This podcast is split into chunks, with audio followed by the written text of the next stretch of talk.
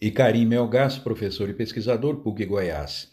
O tema Petrobras. A Petrobras é a maior empresa brasileira, que foi criada com a Lei 2004 em 1953, período do governo Getúlio Vargas. Numa época em que o petróleo tinha um papel bastante significativo para o Brasil, como uma commodity que teria talvez a, a responsabilidade pelo desenvolvimento do país. A Petrobras teve algumas modificações no transcurso do tempo, mas podemos dizer que é uma sociedade anônima hoje de economia mista. De um lado, o Estado, que é aquele principal acionista que defende os interesses da sociedade, e de outro lado, os sócios privados. Os sócios privados são compostos por investidores, acionistas. A Petrobras tem ações na Bolsa de Valores da Bovespa, na Bolsa de Nova York e Madrid. Portanto, ela tem investidores nacionais e internacionais. Esses investidores, é bom que se diga, que têm um único interesse. Um único. Qual é? Rentabilidade.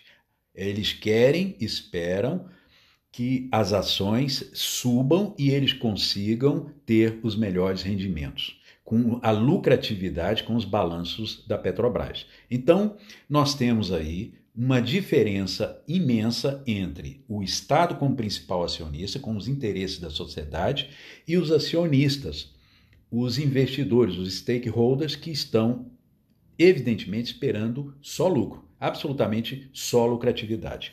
Como gerir, como uh, organizar uma empresa em que você tem é, sócios com interesses divergentes.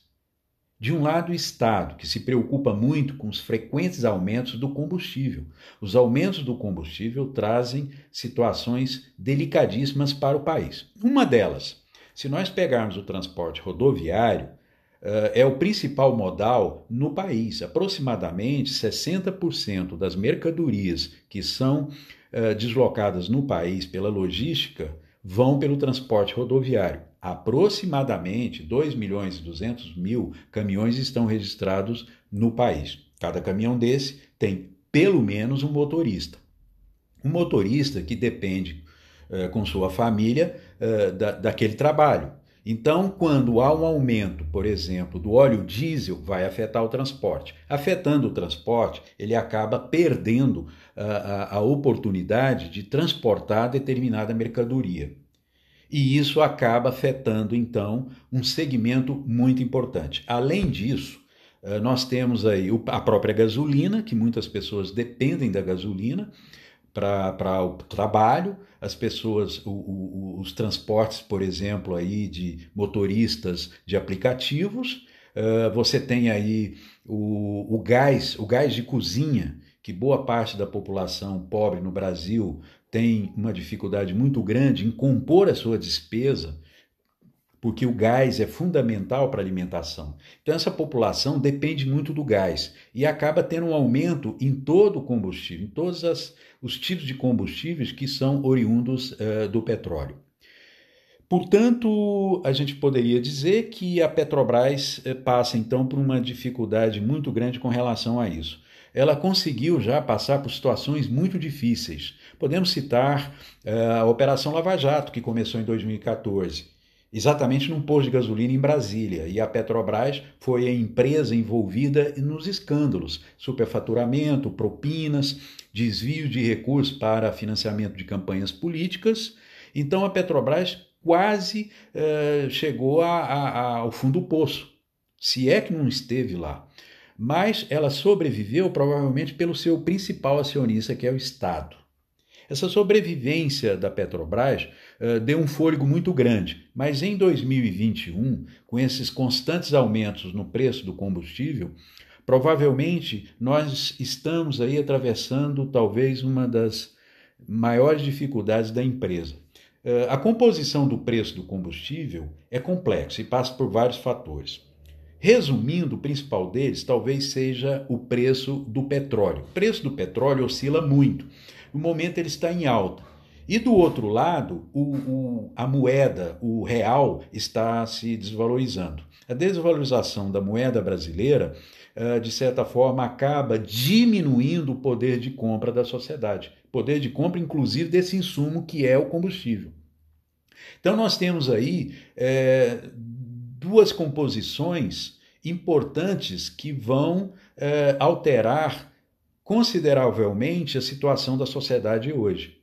Então, o preço do petróleo subindo por um lado e o real caindo do outro lado. Isso, evidentemente, que uh, talvez seja aí o principal gargalo, então, da Petrobras. O governo brasileiro, o presidente Jair Bolsonaro, decide trocar o presidente da Petrobras, o Roberto Castelo Branco, pelo Joaquim Silva e Luna, que é um general de reserva. Isso causou, no primeiro momento, um grande impacto.